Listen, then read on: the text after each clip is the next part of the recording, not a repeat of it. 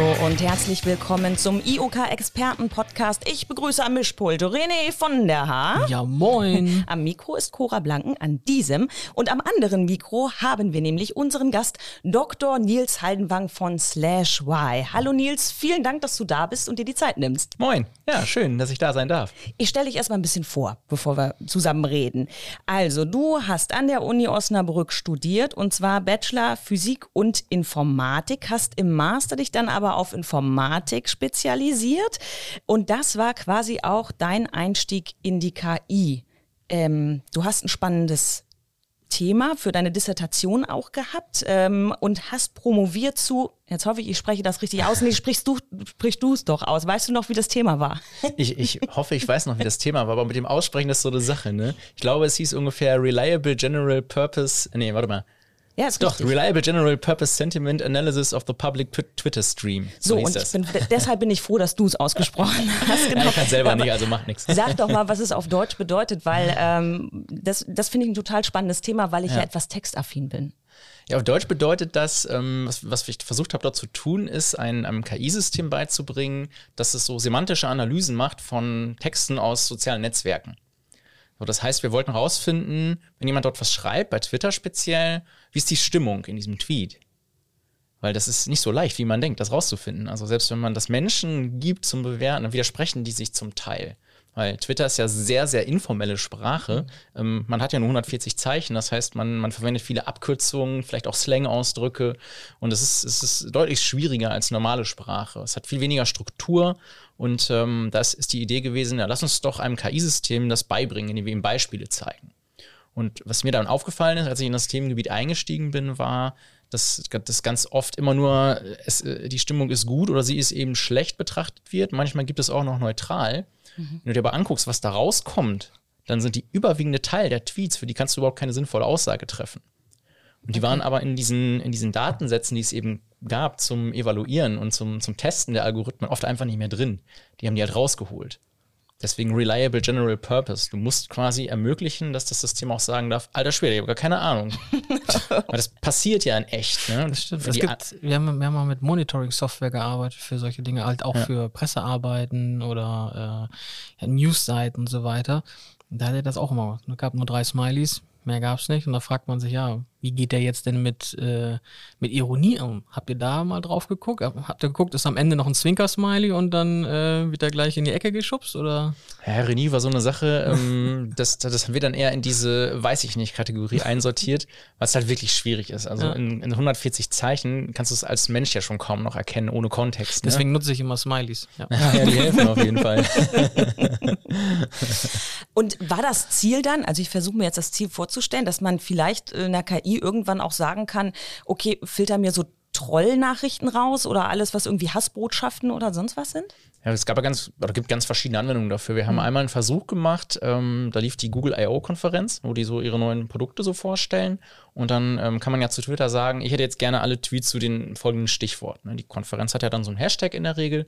Und dann konnten wir uns die so alle live da raussaugen und konnten dann in Echtzeit quasi, mit so einer Web-Applikation gehabt, ähm, die, die Stimmung analysieren. Und dann hatten die dort so eine Demo gemacht, die, die fehlgeschlagen ist. Also die wollten neue Software zeigen, eine App auf dem, auf dem Handy, hat nicht geklappt.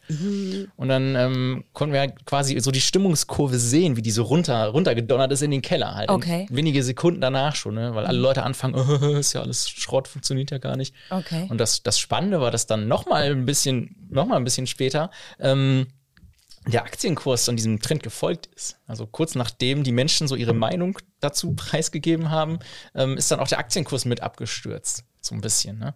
Also das brauche ich, das brauche ich für Pitches. Aber dann live. Dass am Hintergrund dann so ein Monitor ist, wie das Publikum gerade auf meinen Pitch reagiert. das, das, das kann man bestimmt machen. Ja? Du brauchst halt eine gewisse Menge Publikum, damit genug Tweets kommen. Ja, aber- meistens sind das ja nur fünf Leute oder so, wenn es hochkommt. Im Moment muss, muss man sich dann noch auf das eigene Gefühl verlassen. Ne? Wenn sie plötzlich anfangen, im Ja. Handy zu gucken, ist irgendwas Cora, nicht ganz wie richtig. war der Pitch? Ja, ganz gut. Was heißt ganz gut? Ja, ganz gut. Ich komme mal von deiner äh, Doktorarbeit auf das, was du jetzt machst. Das war so ein kleiner Rückblick. Ähm, du bist jetzt bei Slash Y und bist Business Manager für Auf- und Ausbau des Bereiches Machine Learning und mhm. künstliche Intelligenz. Und du machst das zusammen mit deinem Kollegen Thomas Sporer mhm. und sagst selber, ähm, du bist eher für die fachliche Außendarstellung äh, der äh, oder eures Bereichs verantwortlich. Braucht die KI denn da nochmal so ein bisschen Außendarstellung im Moment? Also ist das noch nicht überall so angekommen, ne? Das ist fast noch nirgendwo angekommen, hat mich auch erstaunt. Ne? Ich kam jetzt ja so aus der Uni raus und dachte so, cool, wir können ja richtig viel schon als Menschheit so mit KI und jetzt lass es mal in den Unternehmen machen. Und die waren alle eher so, ah, wir wissen auch gar nicht so richtig, was bringt uns das denn? Was, was kann ich damit eigentlich tun? Wie funktioniert das denn? Was ist ja schon sehr, sehr anders als das, was die seit den letzten 40 Jahren gemacht haben. Mhm. Und es gibt ja diese Technologie, die Ideen ja auch schon seit den 60ern quasi, aber jetzt zum ersten Mal seit 2009, 2010, 2011 rum so, haben wir die Rechenpower, um damit auch wirklich was Cooles zu tun. Den gab es ja früher gar nicht. Und in meiner Erfahrung sind viele Unternehmen einfach überfordert damit, überhaupt erstmal zu wissen, was sind denn eigentlich Anwendungsfälle? Wo, für was kann ich das sinnvoll einsetzen? Was bringt mir das? Aber jetzt mal ganz ehrlich, wie häufig kommt da jemand auf dich zu und sagt, ja, ich brauche keine laufenden Roboter oder so, so wie, aus, wie im Science Fiction oder so. Weil das ist ja das, was uns Hollywood irgendwie erklärt. KI mhm. sind irgendwelche denkenden Roboter. Und gefährlich. Ja. Wo, wie soll ich das jetzt denn mal für meinen Maschinenpark irgendwie nutzen? Ja. Gibt doch nichts. Ja, ich, ich versuche immer oder ich habe viel, viel Energie da reingesteckt, mir zu überlegen, wie kann ich denn den Leuten das, was es eigentlich wirklich ist, begreiflich machen und versuchen zu erklären. Und das kann man eigentlich mit einer ganz kleinen Geschichte ganz gut machen. Ähm, so eine Maschine oder so ein Algorithmus, der muss ja kein Roboter sein, sondern der soll ja irgendeinen einen Input bekommen und soll irgendeinen Output daraus erzeugen. Ja, zum Beispiel kann ich mir vorstellen, ich möchte gerne, ähm, ich zeige dem ein Bild und er sagt mir, was ist da drauf. Hm. Ist ja für uns Menschen total leicht. Ja, also hm. wir können das einfach so, wir wissen selber gar nicht, wie wir das tun, aber wir können das einfach. Hm. Und können wir uns versuchen zu erinnern, wie wir das eigentlich gelernt haben damals. Vielleicht sind wir so in unserem Zimmerchen ein bisschen umhergekrabbelt, ähm, auf der Suche nach Abenteuern. So unsere Kuscheldecke hat schön ein bisschen gekitzelt an den Händen und den Füßchen und dann haben wir so ein Bilderbuch entdeckt Mama das erste Mal dahingelegt. So, ne? Wir sind ganz, ganz klein noch. Und äh, dann machen wir das auf, blättern so rum und wir sehen ganz viele Tiere da drin. Wir denken so, wow, krass, was ist das? Das ist bunt. das ist bunt, das sieht lustig aus, habe ich noch nie gesehen. Spannend. Mhm. Wie cool. Und dann haben wir aber erstmal ja gar keine Chance zu wissen, was das ist. Wenn wir noch nie eine Katze gesehen haben vorher und wir kriegen das erste Mal in unserem Leben ein Bild von einer Katze zu sehen dann haben wir ja alleine von uns ist überhaupt keine Chance zu begreifen, was ist das? Worum ist das hier? Was bedeutet das? Weiß ich nicht. Also rufen wir nach Mama, weil die weiß das ja. Das ist ja unsere allwissendes Orakel. Die weiß alles mhm. aus unserer Sicht. Also Damals. Google am Ende des Tages. ja, heute, heute, heute, hat man Google, früher hatte man Mama. naja, die kam ja dann, hat uns vielleicht auf den Schoß genommen und hat, hat die Seite mit dem Kätzchen aufgeschlagen, hat drauf gezeigt und gesagt, das ist eine Katze. Ja, so geguckt und gedacht, hm, ja, ja, äh. Sie wieder, Katze. Wird wohl stimmen. ja, genau. Dann haben wir gedacht, oh, wenn die das sagt, wird das wohl stimmen. Katze. Wenn wir dann am nächsten Tag irgendwo spazieren gehen, vielleicht, dann läuft ein Miezekätzchen über die Straße und dann, ja, was machen wir? Katze. Drauf zeigen, Katze. Drauf zeigen und Katze sagen. Ja, ganz spannend. Und bis heute wissen wir alle nicht genau, was wir, wie wir es eigentlich machen in unserem Kopf. Wissen wir nicht. Mhm. Und das ist genauso auch eigentlich mit der KI. Also man muss quasi definieren, man braucht irgendwie sein, sein Bilderbuch, seine Daten und die alleine erreichen aber nicht. Das ist auch was, was viele Unternehmen überrascht. Die sagen, naja, wir haben ja doch seit zehn Jahren unsere ganzen Maschinendaten aufgenommen. Jetzt muss doch die KI irgendwie ähm, was Schlaues damit tun. Hm. Ja, die vergessen ja nur, dass das ja jetzt kein intelligentes Wesen ist, diese KI, ja, genau. sondern du musst denen das ja jetzt erstmal beibringen. Genau, ich muss ja das erst beibringen. Ja. Ja, also jemand muss quasi auf das zeigen und sagen, was das ist einmal, damit sie das lernen kann. Also sie kann den Weg zwischen, wo komme ich her, wo möchte ich hin, den kann sie sehr gut lernen selber, ohne dass wir das erklären müssen, wie das eigentlich geht.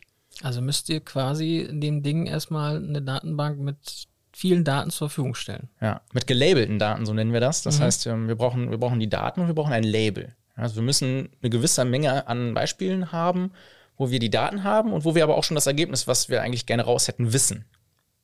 Ja. Dann kann es den Weg dazwischen quasi von sich aus lernen. Mhm. Und das in ganz vielen Bereichen. Also ich kann, ich kann ein, eine KI oder so ein neuronales Netz, in dem, in dem Fall benutzt man aktuell meistens für die meisten Aufgaben. Ich kann dem beibringen, in, zu erkennen, was in einem Bild sich befindet. Ich kann dem beibringen, für einen Tweet zu erkennen, welche Stimmung ist in dem Tweet. Ich kann ähm, den, dem beibringen, vielleicht auch für ein, für ein Röntgenbild von einem Produkt in der Qualitätssicherung zu erkennen, ist das in Ordnung oder nicht. Ja, haben wir auch schon mal gemacht bei einem Kunden.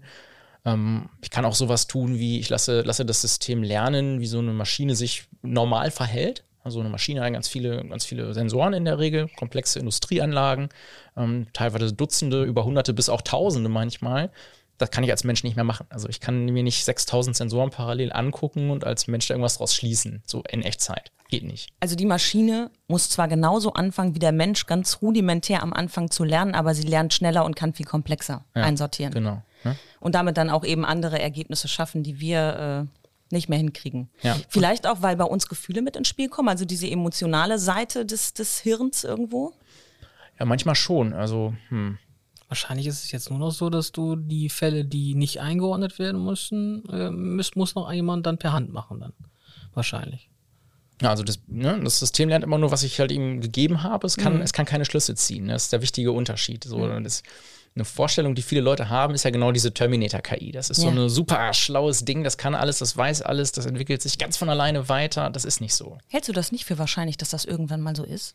Ich denke, irgendwann werden wir ein System bauen können, was das kann. Aber wann das, wann das sein wird, wage ich mich nicht äh, zu, wage ich nicht zu Und prognostizieren. ob man das tun sollte, ist natürlich auch noch die ethische Frage, die dahinter steht. Das ist natürlich auch eine ethische Frage, die ja zum Glück auch sehr aktiv diskutiert wird. Und ähm, viele Wissenschaftler auf der Welt haben sich da ja auch zu geäußert und Vereinigungen gegründet, um das alles verantwortungsvoll zu tun und zu überwachen.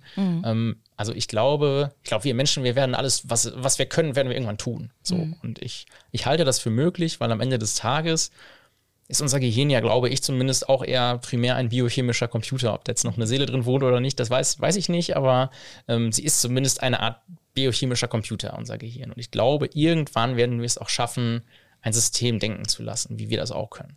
Zumindest wissen wir, wenn, die, wenn unser Toaster auf uns losgeht, wissen wir, wo wir hin müssen. wen wir anrufen können. Dann wird wird er irgendwie so zum äh, Ghostbusters oder sowas. ähm, du findest aber schon, dass das äh, KI wird eine Schlüsseltechnologie, ne? Hast du gesagt. Ich denke schon. Ja. Also sonst äh, würde ich auch nicht so viel Zeit meines Lebens damit verbringen, mich damit zu beschäftigen. Es muss nur noch bei den Unternehmen ankommen. Ja. Wie könnt ihr denn jetzt ganz konkret, also wenn jetzt ein, ich sag mal, ein kleines mittelständisches Unternehmen, in welchem Bereich, du hast schon ein bisschen was genannt, könnt ihr denen denn wirklich tatsächlich weiterhelfen? So was ganz Mhm. Ja. total Konkretes, Banales. Ja, banal ist das tatsächlich meistens nicht, ne? Also, ja, was man nicht denkt, meine ich erstmal, wo man erstmal denkt, dafür KI, was soll ich denn damit? Hm? Ja, mein, mein aktuell liebster Anwendungsfall ist eigentlich für Predictive Quality, nennen wir das. Vorhersehen ist besser als Nachsicht. ähm, die Idee ist eigentlich, so ein, so ein Unternehmen produziert ja oft irgendwas. Ne? Also Fokus ist dort oft auf produzierende Unternehmen tatsächlich jetzt in dem, in dem Szenario.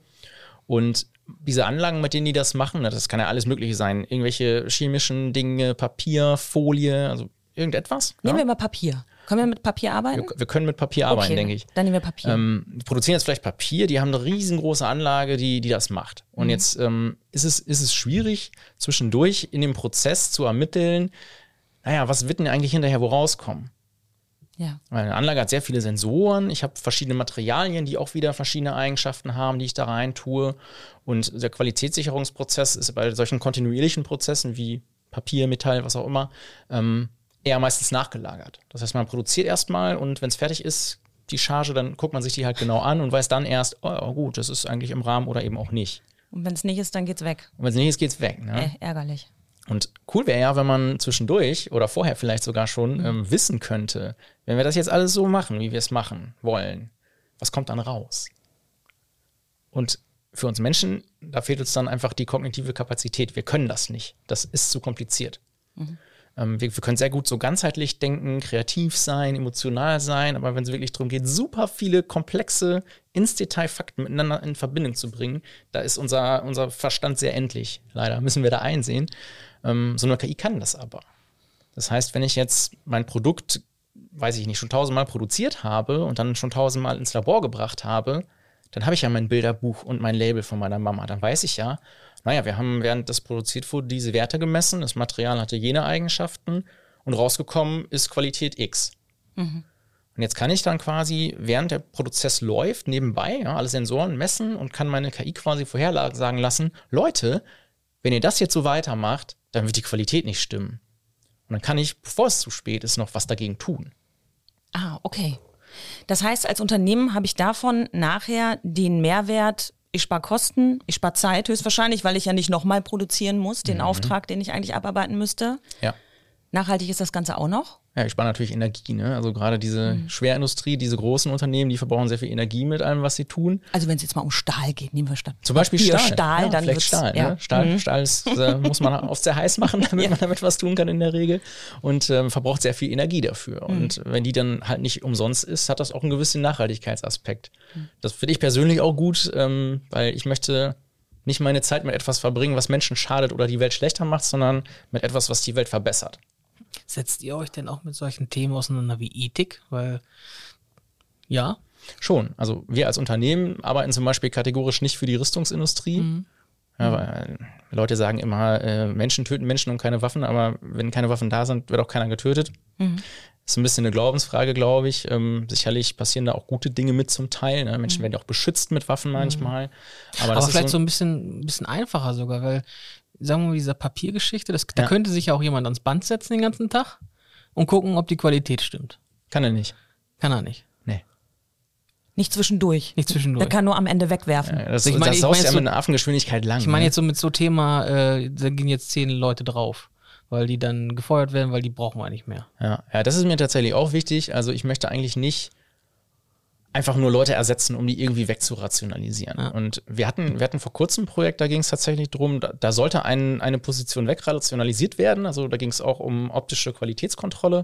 Sind quasi die produzierten Produkte auf so einem Band lang gefahren und dann stand dort ein Mitarbeiter, der hat sich die angeschaut und hat dann bewertet, ob die in Ordnung sind oder nicht und hat die dann gegebenenfalls in die Nacharbeit wiedergebracht oder halt aussortiert und weggetan, je nachdem, was die halt hatten. Habe ich gesagt, ja, okay, ihr wollt jetzt also, dass dieser Mensch quasi überflüssig ist und dann hat er seinen Job nicht mehr. Was passiert denn dann jetzt? Dann haben die gesagt, nee, tatsächlich nicht. Wir haben eher Probleme, diese Stellen nachzubesetzen mit Leuten und wir hätten auch noch 17 andere Aufgaben für den. Und da habe ich dann gesagt, ja, na gut, das, das finde ich gut. Das ist irgendwie was Schön. Gutes. Ne? Ja, das ist ja sehr löblich, ne? Weil da kann ja auch schon mal eine ganze Menge an Leuten. Das ist ja, glaube ich, auch eine sehr ähm, große Frage bei die Leuten, mit den Leuten, die sich damit beschäftigen, wahrscheinlich. Ne? Hast, Ja. Ich, ich habe ja so ein bisschen quasi, quasi äh, äh, Vorgespräch, schriftliches Vorgespräch mit dir geführt. Ja. Ich habe äh, da noch im Kopf, dass es wichtig ist, bei den Mitarbeitern auch anzufangen in einem Unternehmen, Mhm. wo man überhaupt, ähm, wo man überhaupt ansetzen kann, weil Mhm. die Mitarbeiter sind die Mama quasi aus deinem Beispiel. Ja, die Mitarbeiter sind die Mama. Also in der Regel der, hm, der Manager ist so die Oma, die denkt, sie wüsste alles besser, aber in Wirklichkeit ist das ja gar nicht so, sondern die Mama weiß ja Bescheid. Okay, ja. Nicht immer natürlich, ne? Ja. Aber es ist, es ist halt oft so und meine Empfehlung ist da, man muss die Menschen, die an den Stellen sind, wo man was verbessern will, die ja tagtäglich dort arbeiten, die muss man erstmal abholen und denen klar machen, pass mal auf, was wir machen wollen, soll ich unterstützen, das sollte ich nicht ersetzen. Du brauchst auch gar keine Angst davon haben, davor haben, so eine KI, die ist eigentlich gar nicht so schlau, die kann nicht selber denken, die macht nur das, was du ihr beibringst. Und wenn, wenn die dann merken, oh wow, das macht ja mein Leben besser und für uns als Unternehmen ist es irgendwie auch gut, dann haben die auch richtig Lust, da mitzumachen. Dann müsst ihr als Programmierer ja sogar richtig empathisch sein. Weil dann sitzt, dann sitzt was ja nicht selbstverständlich ist bei Programmierern. Ne? sagen?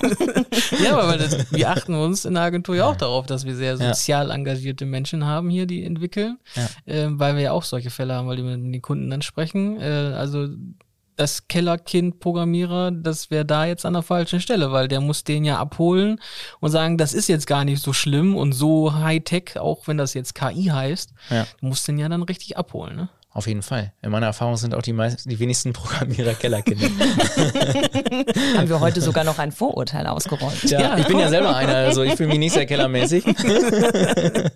Ja, das wird weniger. Mir, mir fällt das auch langsam. Also vor Ja. zehn Jahren war das noch ein bisschen anders. Da äh, im Dunkeln, ich, wo ich da noch bei Firmen war, dann äh, wurde dann ein Raum aufgemacht und dann war das wirklich ein dunkler Raum und wo dann die, die gesessen Scheiße, haben. ja. Aber das, das hat sich wohl scheinbar so in den letzten zehn Jahren ganz, ganz schön geändert. Das finde ich auch ganz gut. Ja, ich Es glaube, ja, Programmieren, Serien darüber. Ja, das stimmt. Ne? Ich glaube, ja, Programmieren ist wie im Mittelalter Landwirtschaft. Irgendwann wird das der größte Teil der Bevölkerung sein. Ja, ja, oder? Also ich glaube das auch. Ja, überall, also die, die Ja. Menge an Technik, die in unserem Leben vorkommt, die wächst ja exponentiell. Ja, und es gibt ja auch mittlerweile Länder, wo die schon im Kindergarten anfangen, also nicht programmieren, aber so diese Züge davon lernen, so mit, mit diese Lego äh, kann man ja Mhm. mittlerweile so programmieren. Das fangen die ja in Kind also in Deutschland leider noch nicht, aber in anderen Ländern läuft das schon so.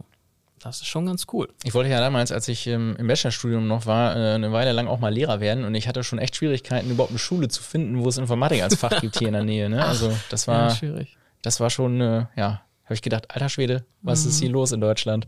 Ja, aber Ja, jetzt ha hat man das Gefühl, du bist an der richtigen Stelle, ne? Ja, ich glaube auch. Auf jeden Fall strahlst du das so aus und sagst, ja, das ist, vo- äh, ist voll mein Thema. Damit gehst du ja auch eben raus. Du bist ja so ein bisschen das Sprachrohr der KI eben bei euch im Unternehmen. ja, das ist so meine Aufgabe da, das ist richtig. Unter anderem. Deshalb bist du ja auch heute hier. Ich Bis habe sie, noch äh, mal, bis sie endlich selber sprechen kann. Ne? Ja, das ist, dauert, dauert ein Dauert nicht mehr so lange. genau. ähm, wenn du dir so Osnabrück in 30 Jahren vorstellst, hast du da so eine Vorstellung von, an welchen Stellen könnte uns KI denn überall irgendwo äh, begegnen? Im öffentlichen Raum zum Beispiel? Boah, 30 Jahre, ich würde mir nicht mal trauen, fünf Jahre weiter zu gucken, aber Okay, sagen wir, Sagen wir mal zehn. ja. zehn. Da musst, du, da musst du noch ein bisschen Du kreativ jetzt, sein, genau, ich wollte sagen, lass kreativ sein. aber ist noch nicht ganz so weit weg. Im öffentlichen Raum, was ich mir ja wünschen würde als Osnabrücker, ist ja, dass irgendjemand sich mal was Schlaues ausdenkt, wie dieser Verkehr besser geregelt werden kann. Ich bin ja extra schon auf die Seite des, der Stadt gezogen, auf der ich auch arbeite, damit ich nicht mehr, um zur Arbeit zu kommen, so durch diese, Ring, diese Innenstadt und an diesem Ring da lang muss. Mir noch nicht so intensiv damit befasst, aber ich glaube, so, so intelligente Verkehrsregelung, so bedarfsgerecht, vielleicht mit, weiß ich nicht, Kameras oder wirklich erfassen, wer kommt denn eigentlich wo lang und so, dass da KI zumindest eine Teilrolle spielen kann. Was hältst du denn von den selbstfahrenden Autos, wenn wir schon mal da sind? Bezogen worauf? Ja, so KI-mäßig und ob das auch gut ist, ob das, ob du eine Prognose abgibst, ob es das hier in Deutschland bald gibt. Ich hoffe, ich fände das geil. Also Ja? ich kann mich dann da reinsetzen, also und ähm, das Auto fährt mich dahin, wo ich hin möchte, kann danach nach Hause fahren, jemand anderen wieder mitnehmen. Ich glaube, wir werden viel weniger Autos brauchen dadurch, ähm, was irgendwie auch gut ist, weil viele Autos stehen ja die meiste Zeit einfach nur nutzlos rum oder mehrere Familien können sich vielleicht eins teilen sogar irgendwann dann. Das möchte natürlich die Automobilindustrie nicht, weil die wollen ja Autos verkaufen. So ein gewisser Konflikt vielleicht. Ähm, ich halte das für sehr gut, weil ich glaube, am Ende des Tages es gibt ja auch viele Menschen, die, die leben so ihre, ihren Adrenalinbedarf irgendwie im Straßenverkehr manchmal aus, habe ich den Eindruck. Ja. Ich glaube, so eine KI wird sicher immer Einzelfälle geben, ne? so wie der, wie der Unfall mit dem, ähm, mit dem Tesla, der da in den USA passiert ist. Ähm, passiert ja immer mal wieder was. Aber ich glaube, unterm Strich glaube ich zumindest dran, dass so ein Auto, was selber fährt, intelligent, im Mittel sicherer fahren wird als Menschen. Da ist die Emotion nämlich, von der ich vorhin sprach. Ne? Die, da, da ist sie drin. Da kommt sie, ja, da, da, Ja, kommt sie nicht gut an. Was Ja. ich ja daran so erstaunlich finde, ist ja, oder als, es gilt generell eigentlich für KI, die Menschen, die gucken nicht so sehr drauf, wie viel besser ist es denn jetzt als vorher, sondern in dem Moment, wo ein Computer irgendeine Tätigkeit macht, auch wenn er das doppelt so gut macht wie vorher der Mensch, wird immer gefragt, ah, warum macht er nicht 100% richtig? Ach, Ja, das ist, ist erstaunlich. Und hast du schon mal einen Unfall gebaut? Ja, warum? Ja, warum? Wie furchtbar. Wieso? Du kannst nie wieder Auto fahren. Ja. Darfst nie wieder. aber dafür, äh, wo du das sagst, ne, da ist ja nicht nur das intelligente Fahren wichtig, sondern irgendwann auch ähm, dieses, ja, wann kann ich wo einsteigen, damit ich effizient an dem nächsten Ort bin, vielleicht noch ein anderes Verkehrsmittel. Also da ist ja auch noch ganz viel Spielraum drin, dass man das miteinander vernetzt, ne? Ja, also ich glaube, alle sagen ja immer, warum benutzen die Leute denn nicht die öffentlichen Verkehrsmittel? Ich glaube, wenn man will, dass die Leute das tun, dann muss man das genauso bequem machen, wie an seiner Haustür in sein Auto zu steigen, an seinen Zielort zu fahren und da auszusteigen. Solange das signifikant schwieriger ist, also ich muss zu einer Bushaltestelle laufen, ich muss da warten, ich muss zu einer gewissen Zeit da sein, fahre ans Ziel, an die Zielhaltestelle, muss dann wieder von da irgendwie, ne, das ist alles ungleich viel schwieriger. Ähm, wenn man das möchte, dann muss man das genauso bequem machen, wie mit dem eigenen Auto zu fahren. Und ich glaube, da kann KI eine große Rolle spielen, nämlich indem die ganzen Dinge alleine fahren und man sich das dann passend ruft. Es gibt ja ganz viele Mobilitätskonzepte inzwischen schon. Wir sind schon fast wieder am Ende Ja. unserer Zeit angelangt. Ich habe Ja, noch ja. eine, ja, ich, ich, ich habe noch eine beziehungsweise zwei Fragen. Eine äh, brennt mir ein bisschen äh, unter den Nägeln. Wie machen die Osnabrücker das denn jetzt mit der Öffnung gegenüber der KI? Also wie kommt ihr hier so in den Unternehmen äh, äh, an? Ist das eine gute Region für KI? Ich glaube, es ist eine ganz gute Region. Also vielleicht liegt es auch an unserer eigenen Regionalität, weil ich persönlich glaube ja, ähm, lokale Synergien nutzen ist ganz viel Potenzial einfach drin. Ja, man muss nicht lange durch die Gegend fahren. Man hatte irgendwie ja ein gewisses Heimatgefühl, was man miteinander auch schon teilt und möchte gemeinsam was, was, was Cooles erreichen. Und da habe ich den Eindruck, sind grundsätzlich alle sehr offen. Wir haben jetzt auch schon einige Projekte hier in der Region ja tatsächlich gemacht, jetzt auch in den letzten Jahren. Und ähm, da sehe ich auf jeden Fall super, super viel Potenzial. Aber die haben halt oft, wie, gesagt, ne, am Anfang schon das Problem, wir müssen uns erstmal gemeinsam damit beschäftigen, was können wir denn jetzt eigentlich tun? Und dann geht es ja nicht nur ums irgendwie irgendwas tun, sondern muss ja auch ein guter Business Case dahinter sein. Mhm. Ein Unternehmen ist ja kein, keine Spaßveranstaltung, also im Idealfall schon, aber am Ende des Tages müssen wir ja auch alle Gehälter bezahlen für unsere Mitarbeitenden und ähm, solange man ganz, ganz viel investiert, aber nicht weiß, was es eigentlich hinterher bringen wird, ist immer schwierig. Und diese Fälle zu finden, wo das wirklich auch zum dem, was die Technologie kann, passt, das ist im Moment noch ziemlich aufwendig, aber grundsätzlich hier sind die meisten Leute sehr offen dafür, damit zumindest anzufangen. Das hört sich zumindest gut an, dass da so ein Vertrauensbonus aus regionaler Verbundenheit da ist. Wahrscheinlich, wenn einer aus Hamburg gekommen wäre, gesagt, ja komm, geh nach Hause. ja, vielleicht. Ich persönlich finde das ja auch schöner, als wenn ja. ich äh, dann ständig äh, irgendwie Benzin verbrauchen muss, um nach Bayern zu fahren, wenn ich hier mit einem Unternehmen auch was Cooles ja, erreichen klar. könnte. So, ne? Aber daran schließt sich genau meine letzte Frage an. Wie spielt denn äh, das IOK-Unternehmensnetzwerk da zum Beispiel rein? Hilft mhm. das weiter in so einem Fall? Ich glaube schon, weil das finde ich daran gerade gut an dem Netzwerk. Ähm, das hat ja die Mission, die, diese Synergien auch zu stärken und zu finden und die Leute ja immer wieder zusammenzubringen in verschiedenen Formaten. Ähm, bei uns sind auch schon einige Projekte aus IOK-Events entstanden tatsächlich, wo, wo ich mit Leuten ins Gespräch gekommen bin und wir jetzt inzwischen schon auch seit längerer Zeit miteinander zusammenarbeiten und spannende Dinge erreichen tatsächlich. Ja, das hören wir doch gerne, ja, oder? Sich gut an, ja. Ja, ja finde ich auch gut. Genau. Und jetzt darf man sich auch bald wieder sehen. Gott sei Dank. So, genau, aber wir haben an der Stelle sogar noch einen virtuellen Hinweis, den wir ja. ganz gerne bringen möchten. Nämlich, solange das noch nicht so ganz hundertprozentig alles funktioniert, äh, kann man ähm, die virtuelle Woche vom 12. bis 16. Juli genießen. Live gestreamt, 21 Vorträge. René, vielleicht kannst du noch mal was dazu sagen? Ja, ähm, 21 Vorträge. Ähm, wir haben auch ein Hauptthema und das wird äh, vorwiegend an dem Dienstag sein. Ja, den 13. Juli, und genau. zwar äh, digitale Führung. Mhm. Alles, was wir irgendwie nach Post-Corona irgendwie anders, neu oder verrückter machen, keine Ahnung. Ja. Müssen wir halt mal schauen, was die Speaker da für tolle Sachen uns erzählen. Ja, das ist ja deren Job. Genau, genau. Und ansonsten, äh, ich, ich sag mal so salopp, jeder, der mit Computern zu tun hat, wird da bestimmt einen tollen Vortrag finden. Und ähm, auch, weil ja Corona ein bisschen äh, an Zahlen verliert, mhm. an Boden verliert, ja. haben wir auch an dem Mittwoch so eine, ab mittags auch eine, eine Präsenzveranstaltung. Mhm. Da gibt es ein Würstchen und da muss man sich aber anmelden, weil da sind die äh, Plätze, gehe ich mal ganz stark von aus, sehr heiß begehrt. Ja. Da wollen wir uns doch mal überraschen lassen. Ne? Mhm. Ne? Das war noch so eine kleine Ankündigung. Ja. Nicht verpassen.